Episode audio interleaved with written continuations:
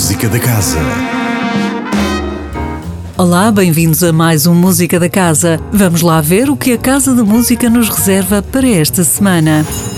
Começamos com o quarto módulo do curso livre de História da Música, que explora a relação, no contexto musical, entre espaço, movimento e gesto. A primeira de três sessões, sob a orientação de Daniel Moreira, é hoje às 17h30, na Sala 2. Quanto a concertos, temos logo a abrir duas noites com Jorge Palma. É já amanhã e depois, às 21h30, que um dos cantautores mais admirados da música portuguesa regressa à Casa da Música com um novo álbum intitulado Vida, uma celebração do milagre da existência depois do êxito que foi 70 Voltas ao Sol, o melhor disco de 2021 nos prémios Play. O tempo morre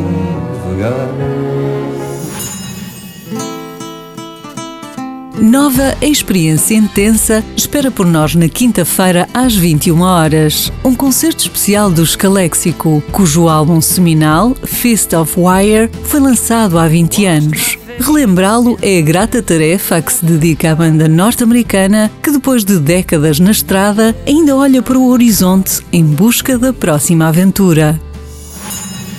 Também quinta-feira, mas no café, a partir das 21h30, o músico João Pires, que há cerca de um ano editou um álbum intitulado Guarida, dá um concerto de entrada livre baseado no diálogo da guitarra com paisagens eletrónicas e ritmos afro-lusófonos, repercutindo as suas origens beirãs, os muitos passos dados nas ruas do fado e as viagens por Espanha, África e Brasil. A noite de sexta-feira reserva-nos As Flores de Mahler, um concerto da Orquestra Sinfónica do Porto Casa da Música, ao lado da soprano francesa Victoire Bunel, com um programa preenchido por obras de Mahler e Mozart. É às 21 horas na Sala Sugia.